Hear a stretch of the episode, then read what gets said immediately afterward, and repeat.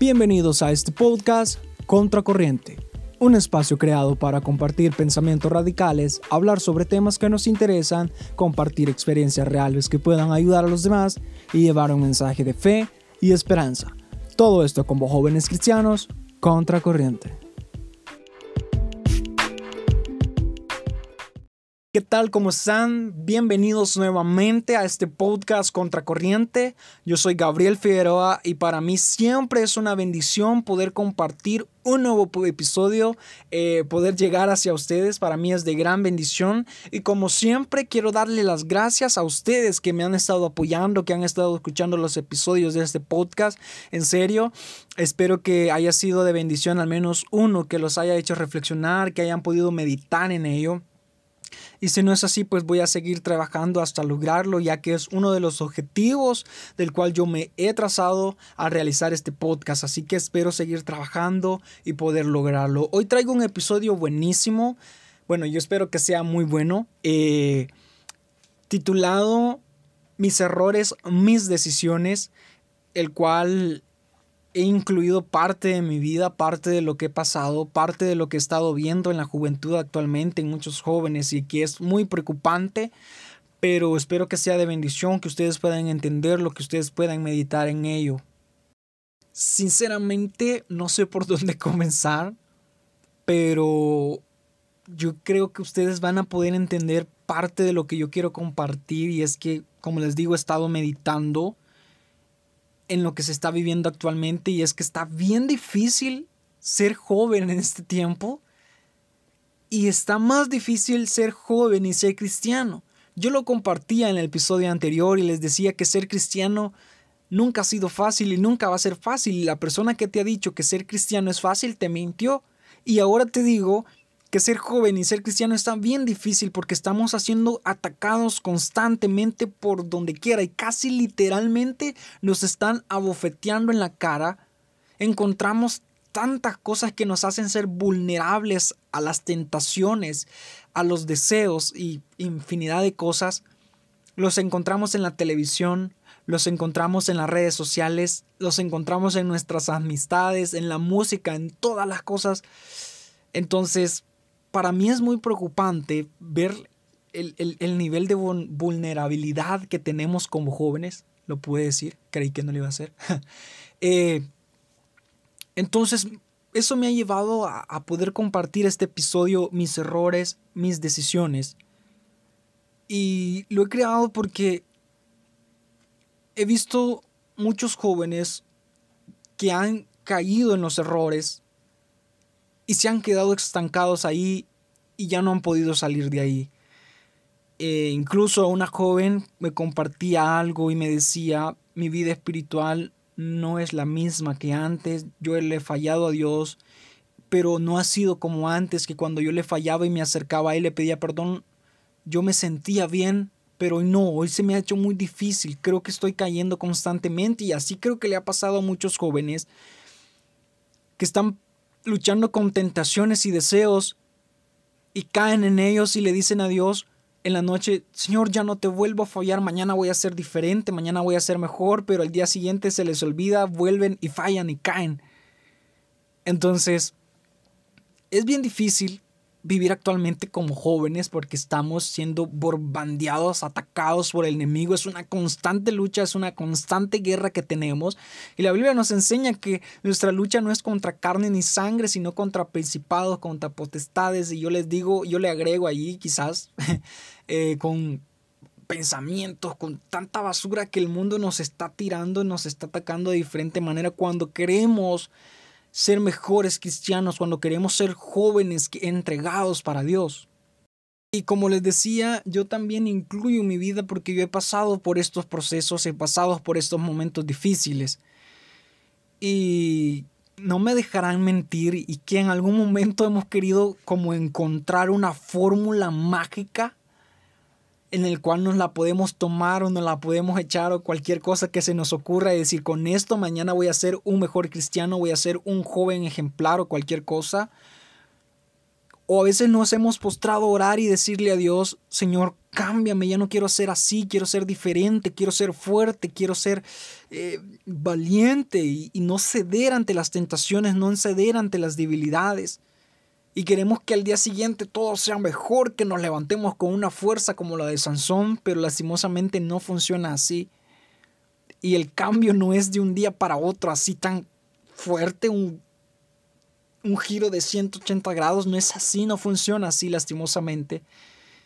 Y en algún momento hemos querido encontrar esa fórmula mágica para nuestra vida, para ya no volver a hacer lo mismo, para ya no ser débiles, para ya no caer en la tentación y decir, no, ya de aquí en adelante ya soy fuerte, ya no soy más débil.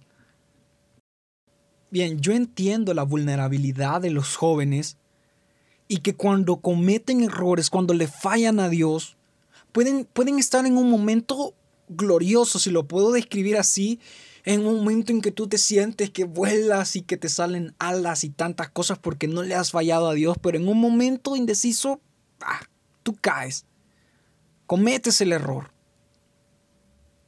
Y te vas al fondo del lodo cenagoso, te vas y caes en medio de un pozo, vas y caes en medio del desierto donde tu, tu alma se comienza a consumir poco a poco. Y se nos hace difícil salir de ahí.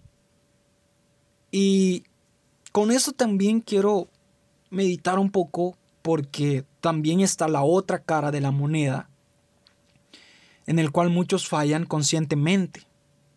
Muchos fallan inconscientemente, cometen errores porque son vulnerables y hoy aprendí algo que decía de que por ser jóvenes somos inexpertos y somos inmaduros espiritualmente. Entonces eso nos hace eh, poder ceder más a los deseos, a las tentaciones que el mundo nos ofrece, a las tentaciones de la carne, y nos hacen caer. Pero también están las personas que lo hacen conscientemente, que dicen, no hombre, no pasa nada, no hay ningún problema. A mí nadie me dice nada, etcétera, etcétera. pero hoy quiero compartirlo con las personas que en un momento fallaron inconscientemente, en un momento cometieron errores inconscientemente. ¿Y por qué yo le digo las dos caras de la moneda en los que eh, cometen errores inconscientemente y los otros que lo hacen sabiendo todo, o sea, sabiendo lo que puede ocurrir, o sea, eh, su consecuencia, su resultado al hacerlo. Y lo digo porque tengo de ejemplo a dos personajes de la Biblia. Tengo a Pedro y tengo a Judas. Son dos personajes que nos van a ayudar en este episodio a poder comprender, a poder superar los errores y a poder tomar decisiones. Yo creo que ya más o menos me están entendiendo. Cuando nosotros pecamos, cuando cometemos esos, errores, nos apartamos de la gloria de Dios. Sí, caemos inconscientemente de su gracia, y la Biblia nos habla y nos dice, no contristéis al Espíritu Santo. Y cuando lo hacemos, nos contristamos al Espíritu Santo cuando cometemos esos errores y el Espíritu Santo se aparta de nosotros. Y ya nos sentimos más vacíos y ya sentimos que nada de lo que hacemos nos, nos, nos, nos sustenta. Y caemos de la gloria de Dios y comenzamos a seguir fallando más y más y más una y otra vez porque el pecado nos está intoxicando, porque el pecado nos está consumiendo, porque el error que hemos cometido nos está consumiendo. Y una de las consecuencias es que nos apartamos de la gloria de Dios, decaemos de la gloria de Él, porque hemos cometido esos errores. ¿Por qué nos hemos apartado de Él? Porque le hemos fallado a Él, hemos faltado a la promesa que le hemos hecho de servirle, de honrarle con nuestra vida, de no, de no caer ante las tentaciones y las debilidades. Y nos encontramos ahí en medio de un desierto en el cual se nos hace muy difícil salir de Él, que poco a poco está consumiendo nuestra vida, nos está dejando sin aliento, sin fuerzas para caminar, que nos está golpeando, que el enemigo llega ahí a golpearnos con, que con un bate y nos llega a golpear a dejarnos más débiles, a dejarnos más cansados. Y cuando esto pasa, vamos a otra consecuencia mayor. Se convierte en un círculo vicioso en aquello que hemos fallado. Hay tantos jóvenes que les gusta hacer de todo, algunos que les gusta ver pornografía, otros que tal vez tienen novias, tienen relaciones sexuales con ella. Yo me gusta hablar la realidad. No solo eso son las tentaciones de, de la carne, sino que hay otras cosas más. Infinidad de cosas. Pero lo que quiero decirle es que se vuelve un círculo vicioso porque hemos dicho fallé y nos quedamos ahí estancados y, y, decimos yo no me puedo levantar, yo ya no sé qué hacer para levantarme. Y comenzamos y fallamos una y otra vez y ya no es solo una vez a la semana o una sola vez al mes, es todos los días, todas las horas posibles, todas las veces que podamos durante el día. Y eso comienza a consumir nuestra alma, comienza a consumir nuestro espíritu. Esa es la consecuencia de nuestros errores. Y yo he aprendido algo. Cuando nosotros cometemos los errores, tenemos que asumir las consecuencias. No podemos cometer errores y decir, no, Señor, que no me vaya a pasar nada. Yo lo entiendo de esta manera. No sé si ustedes tienen un pensamiento diferente, pero al menos yo lo logro interpretar así. La Biblia nos habla y nos dice que la paga del pecado es muerte. Cuando tú cometes un error, cuando tú pecas, tú vas a tener siempre una consecuencia de tu error. Es como una persona que tiene tantos años de fumar, 10 años de fumar, una persona que tiene 10 o 15 años de beber alcohol, puede venir a Cristo, sí, pero su cuerpo está dañado. La consecuencia de su error es una enfermedad. Y así mismo es para nosotros. Así mismo para nosotros, cuando nosotros le fallamos a Dios, cuando nosotros cometemos errores, tenemos que aceptar las consecuencias que vengan de ello. Ahora bien, como les decía, tenemos dos personajes de la Biblia, el cual nos, nos pueden ayudar a entenderlo. Tenemos a Pedro y tenemos a Judas. Los dos cometieron errores. Pedro negó a Jesús tres veces hasta maldijo. Cuando las personas le dijeron, este que no es el hombre que andaba con Jesús de Nazaret, y él decía, no, yo no. No, así que él, hasta habla como él, como ellos, con los discípulos que andaban, no, yo no. Y maldecía. ¿Y Judas qué hizo? Judas lo entregó por unas monedas de plata. Lo entregó. Claramente los dos cometieron errores. Y los dos iban a tener consecuencias graves. O mejor dicho, los dos tuvieron consecuencias graves de lo que hicieron. Era claro que habían fallado, que habían cometido error y habían, habían caído de la gloria de Dios. Y aquí es cuando entra la parte de mis decisiones. Yo tengo dos opciones, tengo dos decisiones que tomar. O me dejo ganar y soy como Judas o comienzo desde cero y me levanto como Pedro. Tú tienes esas dos decisiones porque Judas, él pudo, él se arrepintió. La Biblia nos narra que se arrepintió y le llegó y le dijo que él ya no quería seguir con lo que había hecho y, llevaba sus monedas para entregarla y decirle, no, suéltenlo. Y le dijo, ese ya no es, y le dijeron, ese ya, nuestro, ya no es nuestro problema. Quédate con las monedas o ve qué haces con ellas. Judas se arrepintió, sí, sí se arrepintió, pero tomó una decisión fatal. La Biblia nos narra y nos enseña que Judas se ahorcó, se quitó la vida. Se arrepintió, pero no pidió perdón. Se arrepintió, pero no pidió perdón y continuó pidiendo perdón tantas veces hasta que Dios volviese a perdonar su vida. ¿Sí? Ese es el ejemplo de Judas. Yo no sé si tú quieres seguir el ejemplo de Judas, cometer errores y quedarte estancado ahí y perder absolutamente todo lo que hubieses podido ganar o todo lo que estaba a la disposición tuya, toda la bendición de parte de Dios. Por el otro lado tenemos a Pedro. Negó a Jesús. Y algunos piensan de que lo que hizo Judas es mayor a lo que hizo Pedro. Yo siempre he dicho, pecado es pecado, error es error y no lo podemos categorizar con de escala del 1 al 10 y decir, no, hombre, es que mi mentira es una mentira pequeña, es que mentira es mentir. El error de Judas no era más grande que el error de Pedro y el error de Pedro no era más pequeño que el error de Judas.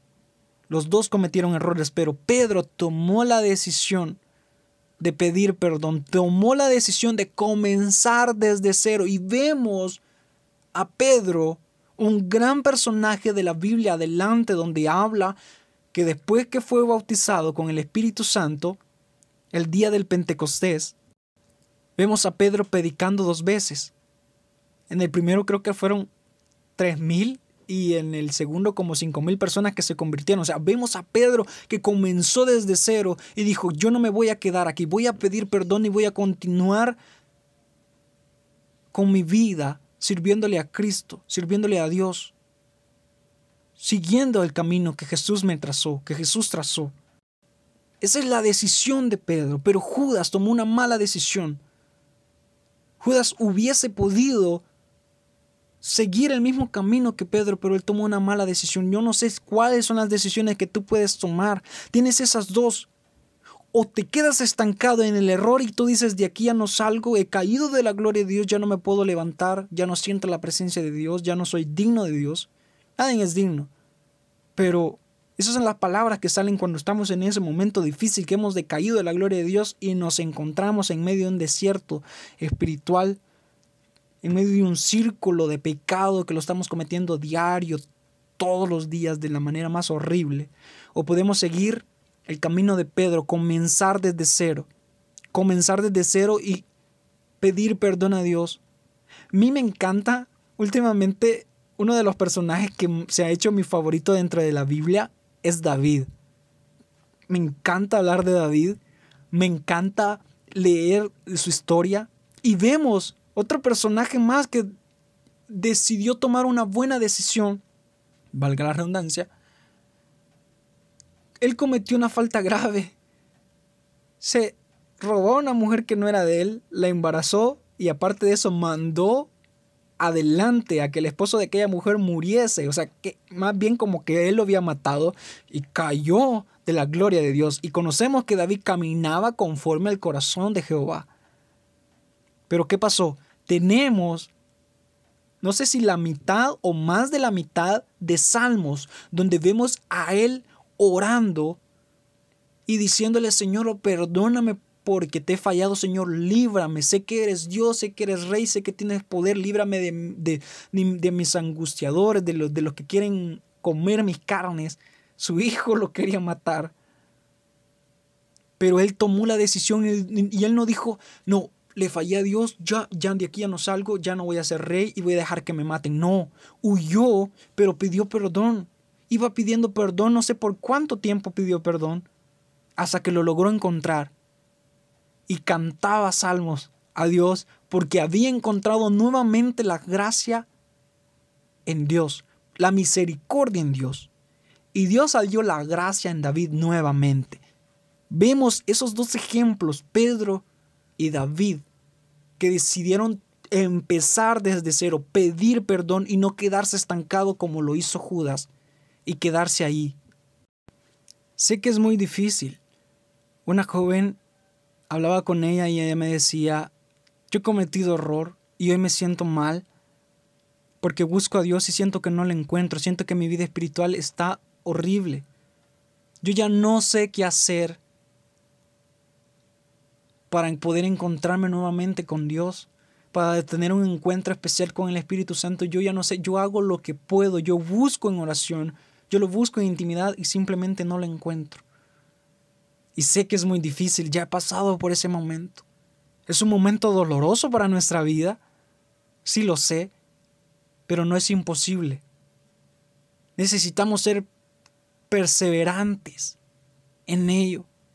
Un pastor me decía el pastor se llama Obed y él compartía una vez conmigo y me decía, cuando nosotros contristamos al Espíritu Santo, no esperemos que el día siguiente que oremos ya vamos a recibir nuevamente de Él, o de su respaldo en sí, o de su amor y que vamos a sentirnos libres.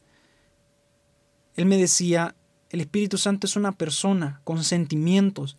Cuando tú le fallas a alguien, tú tienes que bueno, él me, decía una pareja, pero cuando tú le fallas a tu pareja, tú tienes que volver a enamorarlo o enamorarla para que vuelva esa confianza, porque tú has traicionado lo que el Espíritu Santo te ha dado, ha contristado al Espíritu Santo y así mismo es con esto. Cuando nosotros le fallamos a Dios, tenemos que volver a enamorarnos de Él y enamorarlo nuevamente buscarlo constantemente para encontrar la gracia, para encontrar la misericordia en Él. Tú sabes, tú tienes las dos opciones.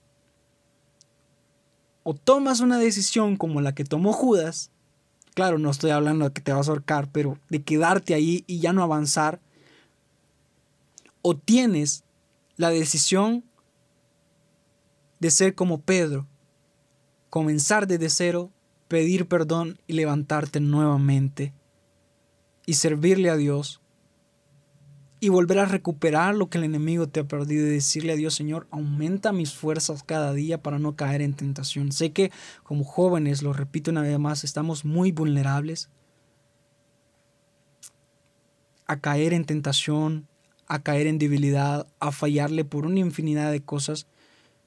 Pero sé que si somos perseverantes, Dios nos va a ayudar. Y yo soy fiel testigo de que Dios ayuda en los momentos en que, creemos que todo está perdido. Dios siempre llega y te saca adelante.